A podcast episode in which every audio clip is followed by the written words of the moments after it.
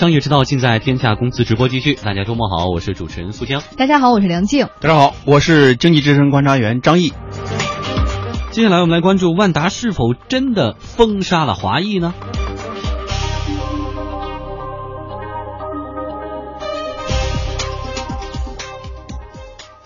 华谊兄弟的最新动画电影《摇滚藏獒》目前在一些影院点映。一家名为“娱乐独角兽”的自媒体说，他们发现万达院线没有对这部电影进行任何场次的排片。这家自媒体还说，他们从多个渠道得知，万达此前曾下发文件，明确万达院线只能对华谊影片在非黄金时间排片一场，疑似对华谊要进行封杀。娱乐独角兽说，万达疑似封杀华谊和前万达总经理叶宁出走，随后加盟华谊是有关系的。今年的二月二十九号呢，华谊兄弟任命叶宁为华谊兄弟影业 CEO，全面负责电影还有电影院相关的业务以及管理运营，并且提名为了董事候选人。此前呢，叶宁在万达工作十五年，历任万达院线总经理、万达文化集团副总裁，还有五洲电影发行有限公司董事长等要职。娱乐独角兽在报道当中说，有知情人士透露，在叶宁离职转投华谊担任 CEO 的当天，万达公司内部就连夜召开会议，决定对叶宁、华谊以及其出品的电影进行封杀。对于这样的一个分析，影视专家朱玉清表示，现在就得出万达会封杀华谊的结论太早。现在来看呢，这是预排片，因为预排片呢还谈不到说它有没有排场次。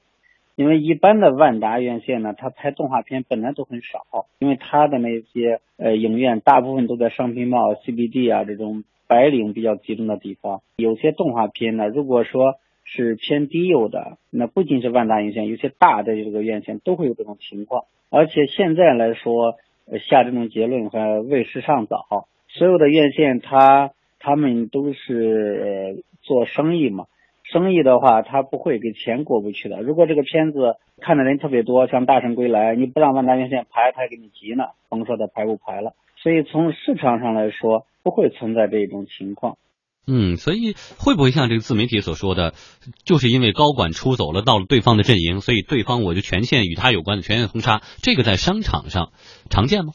它是一种可能性，就是一种可能性而已。我们知道很多公司的话都会签一个竞业限制。啊，当年我在搜狐工作的时候，也要签个竞业限制，就是你禁止。对你就是离开搜狐之后，你不能去网易，不能去新浪做同样的内容，做干同样的活儿，这个是比较敏感的一个事情。那么万达院线的这个老大去了这个华谊兄弟，然后主管院线这块儿，那肯定是很敏感的一个事情，肯定很敏感。而且王健林这个事儿，王健林这个人呢，我采访过，他是一个典型的非常强势的一个 CEO，非常强势的一个老板，他是一个典型的什么呢？眼睛里不能揉沙子这么一个人。所以说，可能一时的气话啊，说这样一番话，我觉得是有可能性的。但是，就像刚才那个专家说的，就是因为商业里面啊，商业的归商业，商业是有个核心的规则，就挣钱是第一位的。如果大家觉得这个片子挣钱的话，也都会抢着去拍的。而这个片子啊，我个人觉得还真的很不错，非常值得期待的一个片子。郑钧的片子，郑钧呢，我们知道他是歌手出身，但是呢，为了做这个片子，他在美国沉浸了好多年。沉浸了好多年，把这样一个动画电影，经过一个五六年的这样一个打磨，今天能够贡献出来，我觉得就是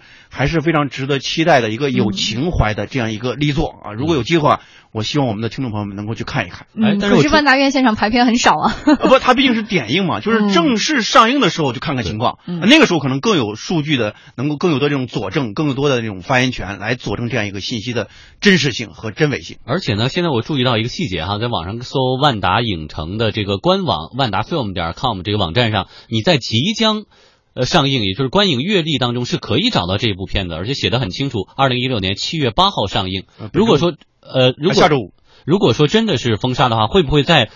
万达的网站上是不可能找到这部电影即将上映这样的一个宣传？呃，这种情况，如果说连体现都不体现，没有任何的存在感的话，那这个万达做的确实有点太过分了。就是这个套用个俗语，就欺负家，呃，欺负别就熊瞎子拍门，欺负到家了。就什么呢？你不能通过一种渠道的强势来对这样一个新片，华谊出品的这样一个新片，采取这样的一种排斥和排异这种方式。这种方式的话，如果是这样一种非极端的一种方式的话，明显是违反一个市场规则和明显违反这样一个行业这种游戏规则的。嗯，那么个人恩怨归个人恩怨。职场恩怨跟职场恩怨，但是市场里面还有个核心的规则，就是商业利益永远是排在第一位的。嗯，好，现在有一种观点认为是因为个人恩怨来封杀了华谊，但是更多的声音认为，万达现在不仅仅是一个影院，影院它也做影业，啊，这个万达影业和这个华谊影业本来就是竞争的关系，很有可能因为竞争而这个给对方呢稍微增加一点困难，有没有可能？广告之后我们来说一说。怕上火，更多人喝加多宝，加多宝凉茶传承王泽邦清朝道光年间祖传配方，配方正宗，全国销量遥遥领先。怕上火，喝金冠加多宝。您的每一分投资都是对广发证券的一份信任。广发证券以行业领先实力，用心创造财富价值。广发证券二十五周年，专业、专心、专为您。好，刚才我们提到了，除了人事方面的理由，哈，娱乐独角兽还为这个万达疑似封杀华谊的观点提出另一项论据，就是双方现在两个影业之间的竞争，哎，肯定万达也有想法。嗯，我们来一起关注一下哈，在暑期档呢，华谊和万达都是有很多部影片上映的，而在接下来的十一贺岁还有春节档，双方也有很多次正面交锋的机会。那到时候放映渠道不占优势的华谊，或许仍将面临着更多的排片考验。娱乐独角兽由此也得出一个结论，说中国电影可能会重现派拉蒙危机。所谓派拉蒙危机，是指一九四八年发生在好莱坞的派拉蒙案。二十世纪初，好莱坞的大制片厂拥有自己或者合作伙伴的院线来放映自己出品的影片，排挤了小型制片厂和独立的非连锁影院，大制片厂及院线形成了票房的垄断。一九四二年，一个独立电影制片人组织起诉了派拉蒙位于底特律的院线。一九四八年，美国最高法院作出裁决，判定大制片厂垂直垄断属于非法，要求制片公司放弃电影发行和电影院放映业务。从此，制作、发行和院线是彼此分离的，成为了好莱坞原则。哎，那么咱们中国现在是不是在重演半个世纪以前美国的这个历史？在电影界，优秀的影片没有用啊，你没有放映的渠道，没有办法跟观众见面。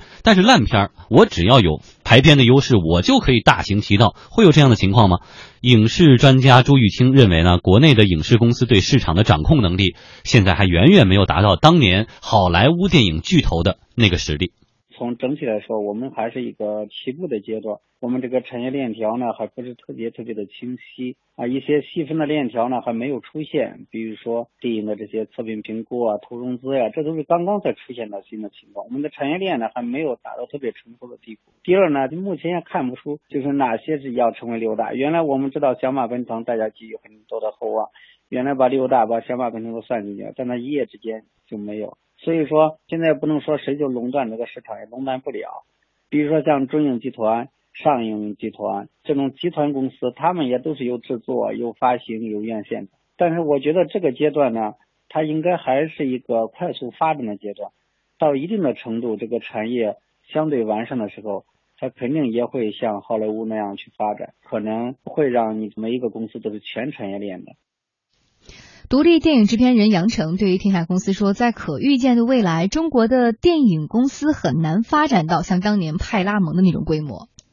在一些重资产的领域，比如说院线这个领域，可能会越来越集中，包括线上的电商平台的这个领域，这个算是发行环节吧，它可能会越来越趋向于集中。但是其实，在创作端，在这个生产端，其实它是挺分散的，至少现在是这样。对，所以它很难形成一个制片、这个营销、发行还有院线的特别有压倒性优势的这样的垄断。因为在我们国家，电影不光是一个市场，或者说电影作品不光是一个产品，就它还附带了其他的功能，所以它很难出现像好莱坞曾经有过的那样的大制片厂有特别大的垄断优势的这样一个情况。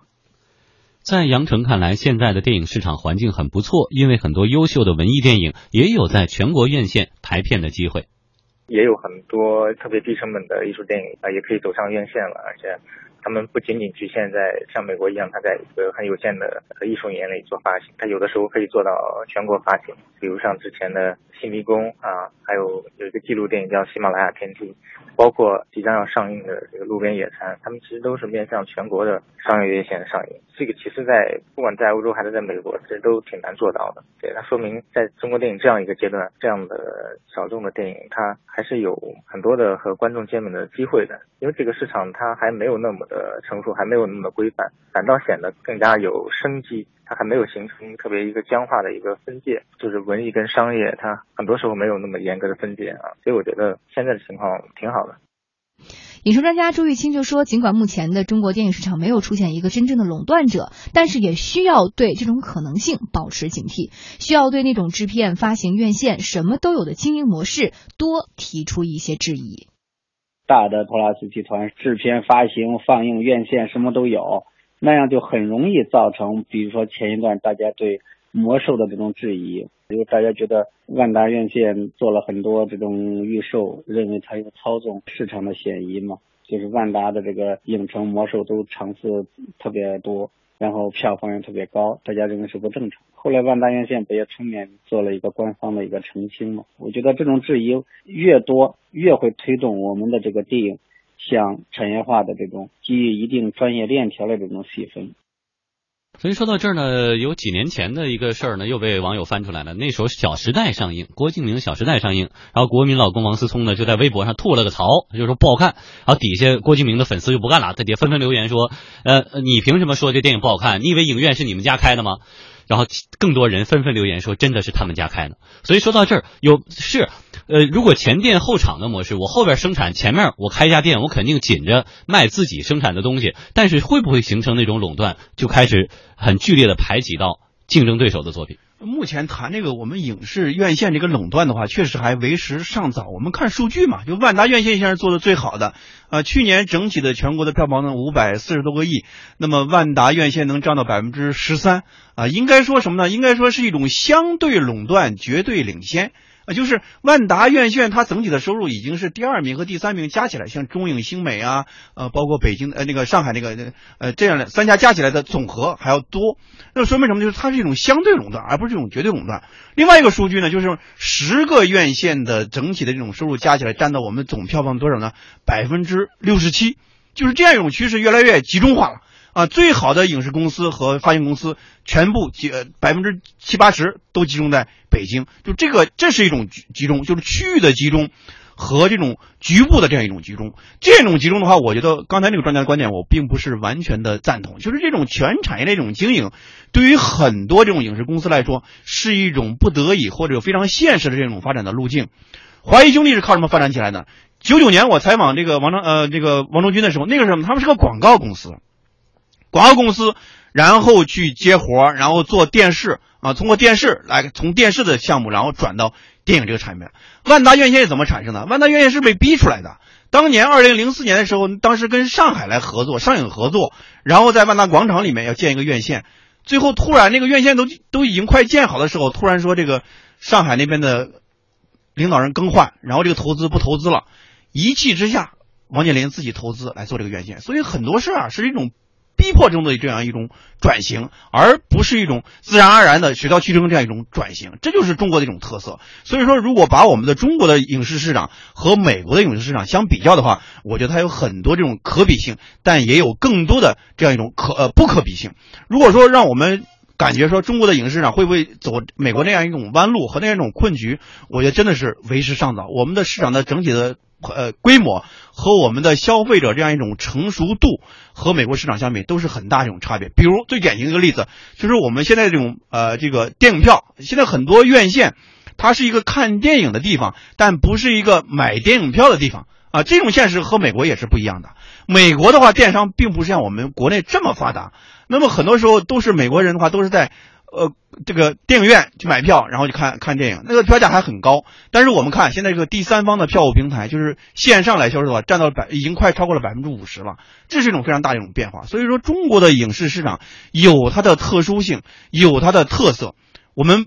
不一定和完全和美国市场去类比啊。那么，我觉得这种全产业链经营模式，对于光线也好，对于华谊来好，对于万达来好，都对于乐视来好。都是一种非常现实的这样一种发展的考量。不管是资本的驱动，还是发展的这样一种现实的需求，都是一种需求。我们这个时候应该让中国的影视市场在规范中有序的去发展，而不是说警惕说，哎，这种垄断这种产生。我觉得离垄断这种现象的产生还有很长的时间。嗯，接下来想跟张毅探讨一个小细节哈，你像有网友建议，包括国外有这样的做法，说给一些小众电影，像《百鸟朝凤》这样的小众电影，专门成立小众电影院线，这样可以保证一些文文艺片啊、情怀片啊有它生存啊或者面试的这样的一个空间。但是又有人建议说，你要是这个小众院线成立了以后，他们更难跟大众见到面了。那可能就被封锁在一个狭小的天空里边去了。所以张毅的观点是什么？我觉得我们的影视市场就面临一个分歧，就是内容的一种分歧。同时呢，呃，市场的归市场，就是任何的影片都要接受市场这种检验。